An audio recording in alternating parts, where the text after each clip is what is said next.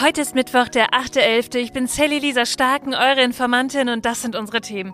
Ja, in Brandenburg, da wechselt ein Landtagsabgeordneter der Freien Wähler zur AfD. In Sachsen-Anhalt, da wird die AfD als gesichert rechtsextremistische Bestrebung eingestuft. Darüber müssen wir sprechen.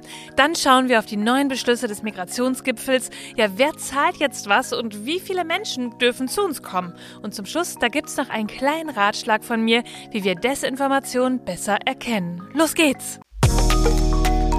Die Informantin.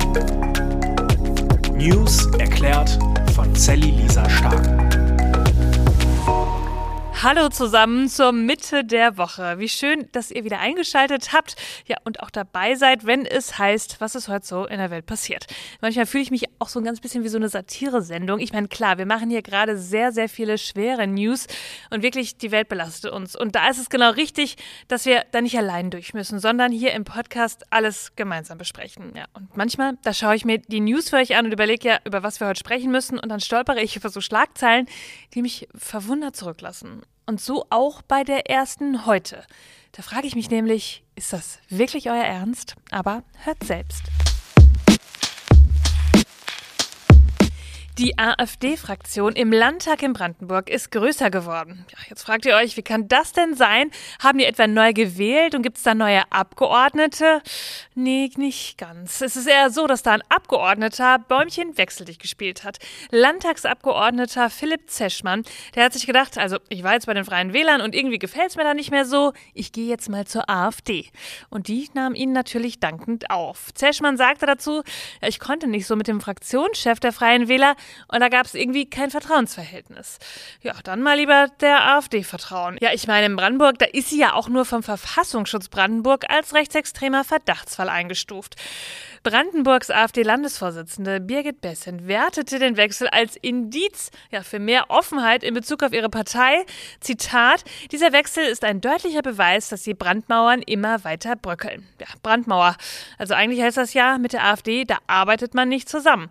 Die Freien Wähler haben damit jetzt auch nur noch vier Personen in ihrer Fraktion. Und eigentlich braucht man fünf, um im Landtag quasi mitmachen zu dürfen.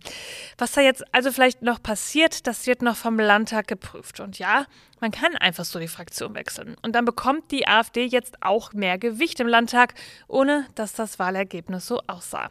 Die Freien Wähler in Brandenburg, die sagen dazu. BVB Freie Wähler distanziert sich von diesem Vorgehen ganz entschieden. Herr Zeschmann ist auf der Landesliste von BVB Freie Wähler nicht im Wege eines Direktmandates, eines Listenmandates gewählt worden. Die fünf Prozent haben zu fünf Abgeordneten geführt. Und wir und er ist es den Wählern schuldig, dass dieses Mandat nicht weggeräubert wird zu einer anderen Fraktion. Insbesondere nicht zu einer Fraktion, die in Brandenburg gesicherte rechtsextreme Tendenzen aufweist und dementsprechend auch seine Einschätzung, das sei nicht so, natürlich Hanebüchen ist und wir uns auch davon eindeutig distanzieren und unseren Kurs der gesunden Mitte auch weiter fortführen wollen und werden. Deswegen fordern wir Herrn Zeschmann auf, sein Mandat zurückzugeben, damit entsprechend der Landesliste von BVB Freie Wähler ein Nachrücker, der weiter in unseren Reihen natürlich tätig ist, das Mandat annehmen kann. Er war immer derjenige, der Demokratieverdrossenheit und Parteiengeschacher kritisiert hat, übrigens auch in seiner Promotion, aber auch hier im Landtag regelmäßig. Und das ist ein Manöver, welches im Bildebuch steht, dessen, wie man sozusagen mit dem Wählervotum nicht umgeht. Ja, ich würde sagen, es ist ein bisschen wie Landtagspolitiker mit Rückgrat auf Wish bestellt. Was wohl der Hubert Aiwanger dazu sagt. Ach ja, und übrigens, der Verfassungsschutz hat den Landesverband Sachsen-Anhalt der AfD gestern Nachmittag dann noch als gesichert rechtsextremistische Bestrebung eingestuft. Die Partei vertritt in Sachsen-Anhalt demnach verfassungsfeindliche Positionen und hat sich seit der Corona-Pandemie weiter radikalisiert. Die AfD Sachsen-Anhalt verstößt nach Einschätzung des Verfassungsschutzes gegen mehrere Prinzipien der freiheitlich-demokratischen Grundordnung. Und da kann ich immer wieder nur sagen, Obacht, wo man sein Kreuz macht. Es gibt eine Einigung in Sachen Migration. Seit Wochen diskutieren da ja die Bundesregierung und die Länder nach dem Motto, wer soll das bezahlen, wer hat so viel Geld? Ich singe das Lied jetzt nicht für euch, aber ihr versteht die Anspielung. Ja, die ganze Nacht von Montag auf Dienstag wurde heiß diskutiert und früh morgens haben sie dann bekannt gegeben, jetzt haben wir einen Plan. Zumindest was die Verteilung der Kosten für die Unterbringung und Versorgung von Geflüchteten angeht. Ja, und wie man, so sagen sie, die irreguläre Migration verringern kann. Und da wurde gestern ja auch schon viel drüber gesprochen. Olaf Scholz meint. Ich will nicht zu große Worte ergreifen, aber doch sagen, dass ich glaube, dass das hier ein sehr historischer Moment ist, in dem wir hier sitzen. Ein historischer Moment, sagt er, ja, weil alle haben zusammengearbeitet und eine Lösung gefunden. Nur, was steht denn jetzt drin in diesem Beschluss? Ja, insgesamt soll die Zahl der Menschen, die im Wege der Fluchtmigration nach Deutschland kommen, gesenkt werden. Und zwar nachhaltig. Asylverfahren für Angehörige von Staaten, für die die Anerkennungsquote weniger als 5% beträgt, die sollen zügiger als bisher abgeschlossen werden. Ziel ist, das Asyl und das anschließende Gerichtsverfahren bei ihnen jeweils in drei Monaten abzuschließen. Vorher hat es ungefähr so sechs Monate gedauert. Ja, und dann zur Finanzierung. Der Bund zahlt den Ländern ab 2024 jährlich 7000 Euro pro Geflüchteten. AsylbewerberInnen sollen erst nach 36 Monaten anstatt wie bislang nach 18 Monaten volle Sozialleistung beziehen können. Ja, und Geflüchtete sollen mit Bezahlkarten einkaufen. Das soll dann die Möglichkeit einschränken, Geld in ihre Heimatländer zu überweisen. So steht es im Beschluss. Und der Bund rechnet dadurch mit Einsparungen in Höhe von einer Milliarde Euro. Ja, und dann ging es auch noch um Abschiebungen. Die Weigerung vieler Herkunftsländer, Staatsangehörige wieder zurückzunehmen, das sei, Zitat, eine der größten Hürden. Für mehr Abschiebungen abgelehnter Asylbewerber, heißt es in dem Beschluss, wäre jetzt das Ziel, dass man mit solchen Ländern mehr Migrationsabkommen schließen kann. Anreiz soll dabei Angebote zur legalen Einwanderung von Arbeits- und Fachkräften sein. Also so ein bisschen im Tausch quasi. Die Gespräche über solche Vereinbarungen sollen nun, Zitat, auf höchster Ebene intensiv vorangetrieben werden. Und die Bundesregierung will sich auch dafür einsetzen, dass das EU-Türkei-Abkommen wiederbelebt wird. Schauen wir uns mal die Reaktion darauf an. Hessens Ministerpräsident Boris Rhein von der CDU, das ist der Vorsitzende dieser Ministerpräsidentenkonferenz, der sprach von einem Zitat wichtigem ersten Schritt, dem jetzt noch weitere folgen müssten. Bayerns Ministerpräsident Markus Söder, der sieht zwar Ergebnisse und sagt, okay, das ist irgendwie schon ein Fortschritt, aber eigentlich reicht das nicht aus. Der irreguläre Migrationsdruck müsse unverzichtlich und umfassend begrenzt werden, meint er. Niedersachsens Ministerpräsident Stefan Weil von der SPD, der sieht aber eine große Entlastung für die Kommunen. Er sagt, Zitat, es ist gelungen, unter diesen schwierigen Bedingungen für die Kommunen noch einmal einen wesentlichen zusätzlichen Erstattungsbetrag miteinander zu vereinbaren. Ja, und eine Reaktion, die ich sehr spannend fand, die habe ich auf Instagram gesehen. Und zwar von der Bundestagsabgeordneten Emilia Fester von den Grünen. Sie hat dazu ein Reel gemacht und das verlinke ich euch mal in den Show Notes. Und sie schreibt unter ihr Reel, Ministerpräsidentinnenkonferenz, what the fuck? Verschärftes Asylrecht, aufgeweichte Sozialleistungen für Schutzsuchende, Bezahlkarten für Geflüchtete. Das sind die Pläne, die nach dem Treffen des Bundeskanzlers mit den Ministerpräsidentinnen verkündet wurden.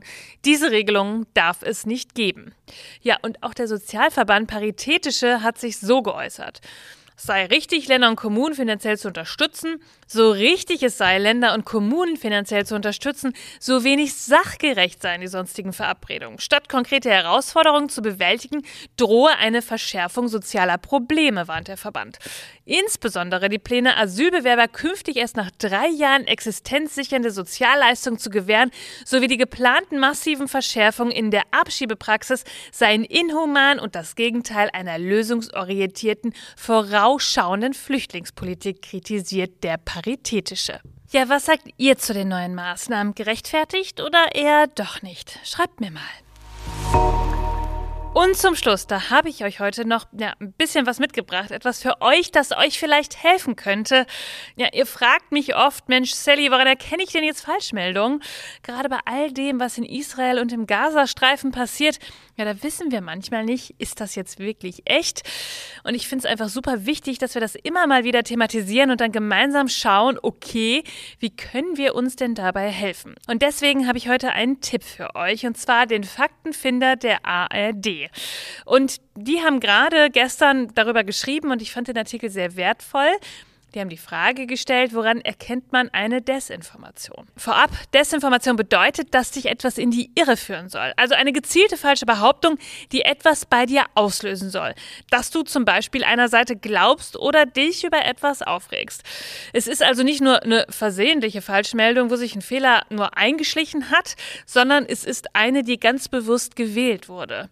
Ja, und jetzt, woran erkennt man das? Da sagt die Tagesschau, um Desinformation zu identifizieren, gibt es kein Patentrezept. Es ist aber möglich, durch einige einfache Schritte Hinweise zu erhalten, ob Bilder authentisch und Informationen belastbar erscheinen. Grundsätzlich ist die Quelle ein wichtiger Indikator dafür, ob Bilder oder Informationen vertrauenswürdig sind oder auch eben nicht. So gelten Nachrichtenagenturen wie beispielsweise dpa, AFP oder AP als vertrauenswürdige Quellen, da sie das Material vor der Veröffentlichung prüfen.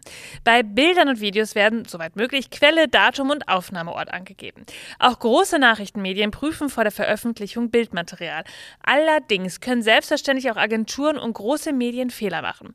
Solche sollten dann transparent korrigiert werden. Ähnlich wie in der realen Welt hilft es, sich einfach zu fragen, wer erzählt mir hier gerade was, woher kommt die Information und was verbreitet diese Quelle sonst. Da Desinformation häufig auf Emotionalisierung und Empörung setzen, gilt es bei sehr dramatischen und emotionalisierenden Inhalten besonders vorsichtig zu sein. Wer sich unsicher ist, ob das Material seriös oder auch authentisch ist, kann immer überprüfen, ob es dazu Faktenchecks gibt. Google bietet dafür eine spezielle Suche nach Stichworten und Sprachen an. Vielleicht hat euch das ja auch ein bisschen geholfen. Ihr Lieben, das war's wieder für diesen Mittwoch. Ihr findet wie immer alle Quellen und Informationen in den Show Notes.